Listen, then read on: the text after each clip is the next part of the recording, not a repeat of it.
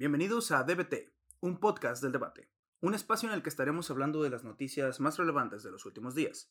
Mi nombre es Isa Cordero y estoy con Francisco Jorques. Y en la edición de hoy hablaremos de un evento que está dando la vuelta a todo el mundo. Un acontecimiento que se ha internacionalizado y que tiene a todos en la expectativa de lo que ocurre en, nuestro, en el país hermano, Colombia, que está viviendo el décimo día consecutivo de las protestas que tienen un trasfondo sociopolítico bastante profundo y que tiene que analizarse. Así es, hoy hablaremos sobre qué es lo que está pasando en Colombia debido al paro nacional. Eh, hablaremos sobre qué es lo que ha acontecido de manera general en estos 10 días y qué es lo que ocurrirá. Bueno, todo surgió en Bogotá, todo se origina ahí debido a una manifestación en una jornada de protesta debido a un, un posible impuesto propuesto por el presidente de Colombia, Iván Duque, que si bien en estos momentos eh, tanto como Colombia como todo el mundo se encuentra en un contexto complicado en el ámbito económico, ya que han habido pérdidas de empleos, trabajos y esto puede este posible impuesto puede afectar el bolsillo de los ciudadanos. Sí, son problemas que se han derivado pues del mal, el mal manejo del área público, de mm, cuestiones un poco más complejas sobre la alza y la baja de productos a nivel internacional, sí. pero sobre todo también por el manejo de la pandemia, ¿no? Así es. Eh, ¿Y cómo se han dado estas manifestaciones que la sociedad ha venido haciendo? Las manifestaciones se han dado de forma pacífica, donde jóvenes, adultos, mayores eh, salen a las calles a protestar y proclamar justicia por todo esto que se ha, que se ha estado suscitando. El abuso de, de la fuerza de la, de la policía, en contra de estas manifestaciones que se han dado en marchas, batucadas, velatones, cánticos y plantones, con lo que ellos exigen un cambio en el, en el país. Y sin embargo, pues las respuestas de la autoridad han sido bastante brutales. E incluso, pues ya se tiene una cifra de la noche del 6 de mayo en la que la Defensoría del Pueblo reporta que ya hay tentativamente 26 muertes incluso 145 o hasta más reportes de presuntos desaparecidos. Y sin mencionar el número incontable y centenario de heridos y, detenidos aparte. Y los posibles desaparecidos también. Sí, que, que, salen un poco más de, las cifras que ya están definidas por, por esta Defensoría del Pueblo. Hay que pues, también mencionar los, los objetivos que, que han hecho que las personas se movilicen en varias ciudades de, de Colombia, como Bogotá, como Medellín, Cúcuta, Cartagena, Duitama, Montería, Barranquilla, Ibagué, Bucaramanga y Cali, que son las ciudades eh, principales en las que se han estado desenvolviendo este tipo de manifestaciones. Y han tenido una motivación pues bastante comprensible por, con respecto a lo que se ha hecho. Ellos piden que se retire esta reforma tributaria que se ha impuesto por el, presidente Iván Duque, una reforma a la salud que se ha impuesto también, y a la vez piden la renuncia de varios, varias personas de ciertos cargos públicos, como el ministro de Hacienda, Alberto Carrasquilla, que es el único hasta la fecha que ha renunciado y que renunció el 3 de mayo. Ah, Además, se pide la renuncia del ministro de Defensa, Diego Molano Aponte, y entre otros, entre otros funcionarios, ¿no? De otros cargos públicos, como el comandante de las Fuerzas Armadas o el director de la Policía Nacional. Solamente se han logrado la renuncia, como mencioné, de Alberto Carrasquilla. Y a la vez el retiro de, de, esta reforma tributaria el 2 de mayo, pero más de eso, pues no hay como tal otro logro. Si bien es cierto, estas manifestaciones ciudadanas han comenzado desde el 28 de abril y hoy ya es el décimo día, debido a que la sociedad colombiana, como bien mencionabas, está en contra de esta nueva reforma tributaria y todas estas eh, peticiones que quieren, que, quieren solicitar de manera pacífica al, al, al, gobierno. Okay. La gente colombiana exigía, le exigía al Congreso que declinara y se disolviera esa reforma tributaria, donde exigían más bien que se enfocaran al salario mínimo y otras cuestiones, como bien mencionabas. Eh, asimismo, tras la muerte de las personas utilizando el uso de la fuerza excesiva, se, se pide que se haga una reforma para la desintegración de la SMAT, que es el Escuadrón Móvil Antidisturbios. Eso es ese organismo que se encarga de frenar a las personas que manifiestan, quienes han sido acusados por reprimir a los protestantes. Sí, que son los encargados de, de muchas de las de los, de los encuentros que ha habido entre manifestantes y la policía como tal, ¿no? Son los que han tomado la fuerza bruta y que han hecho que se susciten tantos acontecimientos trágicos en cada una de las ciudades, ¿no? Sí, si bien es cierto, cabe mencionar que también se muestra una inconformidad por, por un proyecto de salud que, que, bien comentabas, que no se concretó. Se exige que se cumpla lo acordado en el Acuerdo de Paz de 2016. Se rechaza la implementación de las políticas militares y es por esa brutalidad de los últimos días que por eso exigen y por el mal manejo del gobierno en la pandemia. Y es que es tanto el, el descontento que hay en, de los colombianos que, aunado a todo esto, o más bien, en pos a todo esto, lo que más están pidiendo, lo, por lo que luchan principalmente es incluso la renuncia del presidente Iván Duque. Es uno de los principales estandartes, o tal vez el principal estandarte y objetivo de, de, de la manifestación, del levantamiento del pueblo en, alrededor de Colombia, que quieren que renuncie como tal su presidente para hacer una reestructuración completa prácticamente en el gobierno de los colombianos. Sí, como bien comentabas, la, la sociedad colombiana está buscando ese cambio, esa, esa nueva generación de la estructura del gobierno donde haya por lo menos una apertura al diálogo para escuchar sus inconformidades. Si bien es cierto, eh, si bien es cierto, vivimos en la era digital donde en cualquier momento, a cualquier distancia, se puede hacer viral un evento. Este evento ha como bien comentabas al principio, se ha viralizado a, a, lo largo de las redes sociales, tanto como en Facebook, en Twitter, en TikTok. Asimismo, se ha luchado contra la censura de estos medios. Sí es, sí es verdad y es, y es pertinente mencionar que hay demasiado apoyo, hay demasiada solidaridad por esto que está sucediendo. Ah, se han hecho videos a favor de de las protestas, se han hecho ilustraciones, artistas visuales han hecho ilustraciones con, mensajes de apoyo. Y en una de estas redes sociales, que es Twitter, eh, se hicieron virales los mensajes de apoyo de J Balvin y Ramel Falcao, futbolista colombiano, donde muestran la bandera de Colombia al revés. Y esto como símbolo de protesta que tiene varios tiene significados muy profundos. Es un movimiento que se ha estado visualizando en varias de las redes. Eh, hermanos colombianos, personas de otros países, estas personalidades de la farándula que tú, que tú mencionas han, han hecho que el, uno de los, de los símbolos o de los, de los signos más representativos de la manifestación sea esta bandera de Colombia al revés, que originalmente pues sería amarillo, azul, rojo, y al posicionarla al revés el rojo queda arriba.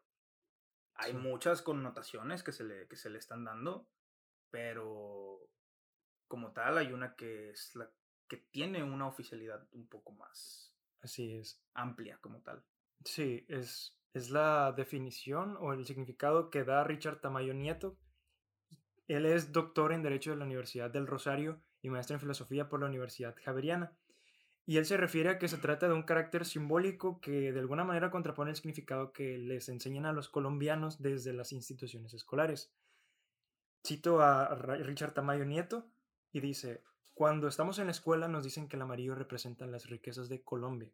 El azul representa el agua, representa el hecho de que Colombia tiene tanto costa pacífica como atlántica, y el rojo representa la sangre de nuestros héroes patrios que se sacrificaron por la independencia del país. Esto eh, le comentó esto en palabras para CNN.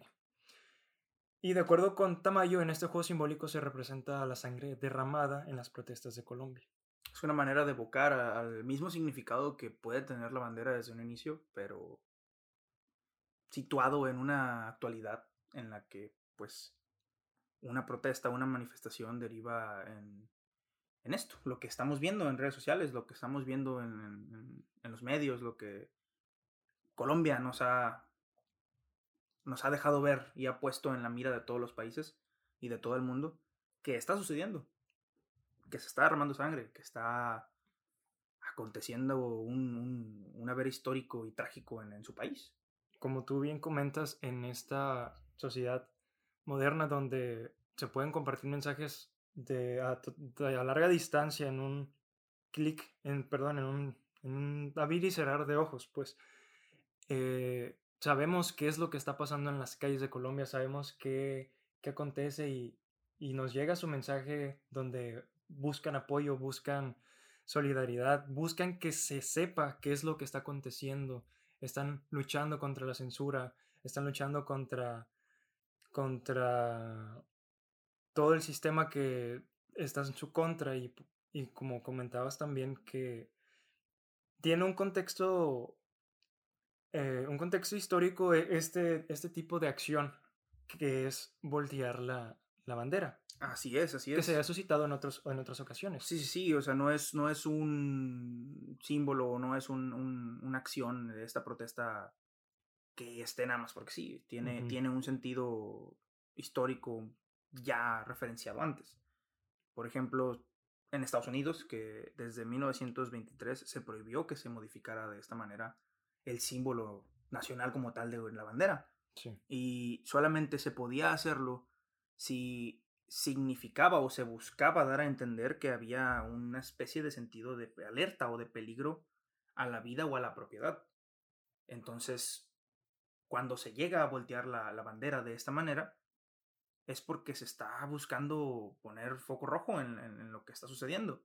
Un ejemplo es un habitante de, Washington que en 2017 volteó la bandera de manera pública para hacer oda o, para dar voz al peligro que se vivía por el mandato de Donald Trump. Y el año pasado, en 2020, hubo estadounidenses quienes hicieron lo mismo, pero debido a los sucesos que, se dieron con George Floyd, el, ciudadano afroamericano que fue pues prácticamente asesinado por un policía. Y además en Venezuela se ha hecho igual en los últimos años un acto similar para dar a entender el peligro que se vive por el mandato de Nicolás Maduro. Es un hecho que es un acto, es una acción, esto de este, este, este símbolo de, protesta que se decanta en, demostrar que la patria, que un símbolo como, una, como, como lo es la bandera que representa a todo un país, que representa a toda una cultura, que representa la historia misma de, de independencia, de, de una sociedad ya establecida, está en peligro. Está en peligro y prácticamente es demostrar que es un país que está de cabeza, prácticamente. Sí, Colombia en estos últimos años ha vivido una situación crítica donde el, pueblo, la sociedad se enfrenta eh, está en contra de las decisiones que toma el gobierno y muestran inconformidad.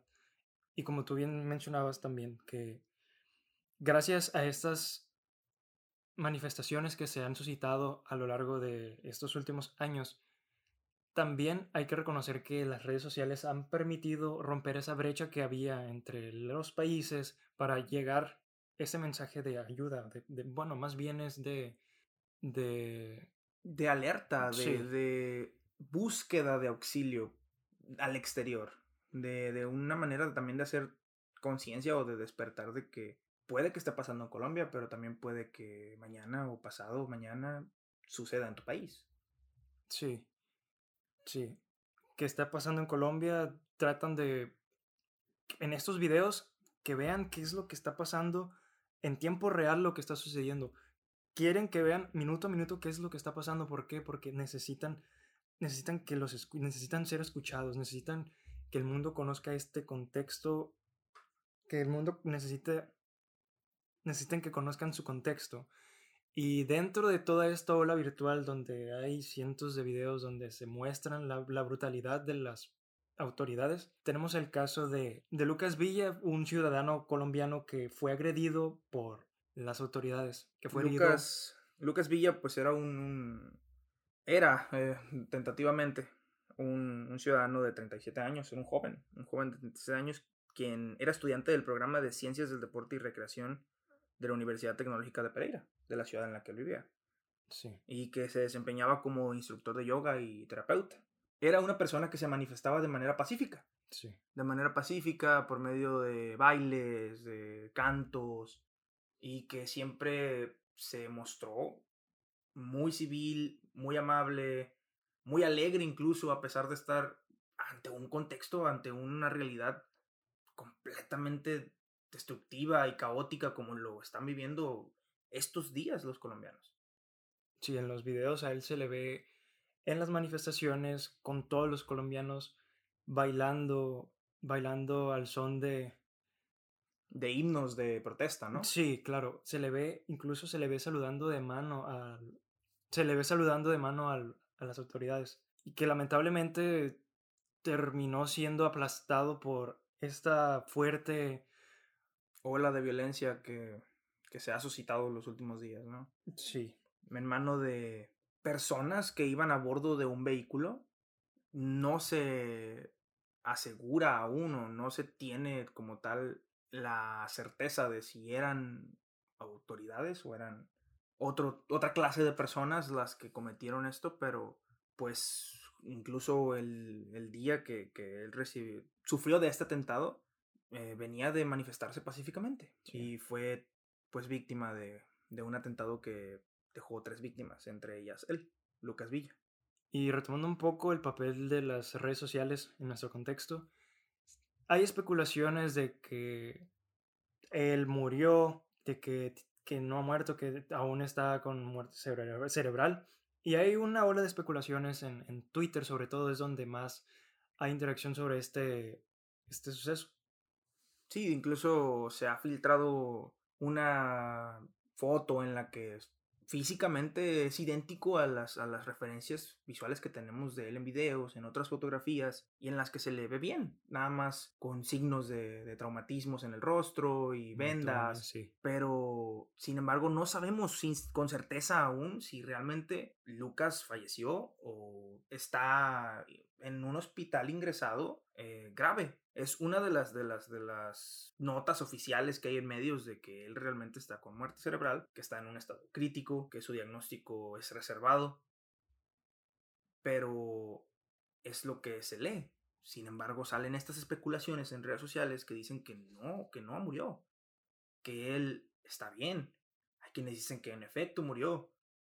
E incluso se filtró, o, o más bien se hizo algo, algo viral, este caso de dos supuestas personas que, que se hacían pasar por... Hacían pasar por hermanas de él eh, con el afán de recopilar, de, de recaudar eh, dinero para apoyarlo y no lo son.